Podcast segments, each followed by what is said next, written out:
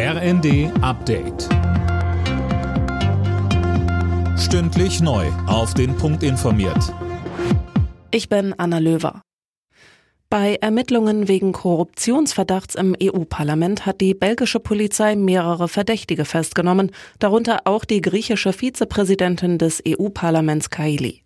Insgesamt gab es 16 Durchsuchungen und fünf Festnahmen. Es wurden mehrere hunderttausend Euro Bargeld und Handys beschlagnahmt. Das Emirat Katar soll versucht haben, mit Geschenken und Geldspenden Einfluss auf das EU-Parlament zu nehmen. Deutschland muss schneller bei der Digitalisierung werden. Ziel ist laut Digitalminister Wissing, unter die Top 10 in Europa zu kommen. Bisher belegt Deutschland im EU-Vergleich Platz 13.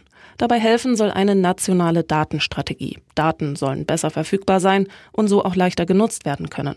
Laut Achim Berg vom Branchenverband Bitkom wird das höchste Zeit. Ich habe das Gefühl, wir verändern hier ein bisschen, da ein bisschen, aber wir wollen keinem auf die Füße treten. Das Thema Digitalisierung wird irgendwo immer so hin und her geschoben und unser Bundeskanzler hat das Wort Zeitenwende in den Mund genommen. Das brauchen wir jetzt auch, nämlich mehr Digitalisierung wagen. Ich glaube, das ist ein Punkt, den wir uns alle auf die Fahnen schreiben müssen. Es ist höchste Zeit. Wir sind in vielen Dingen zehn Jahre zurück.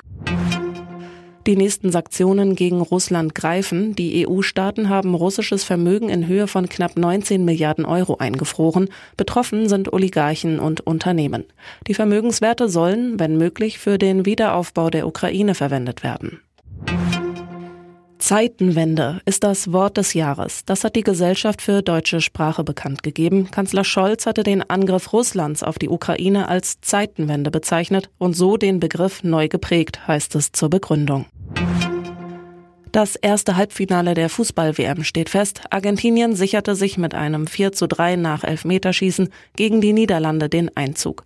Am Dienstag wartet Kroatien, das vorher mit 4 zu 2 auch im Elfmeterschießen gegen Brasilien gewinnen konnte.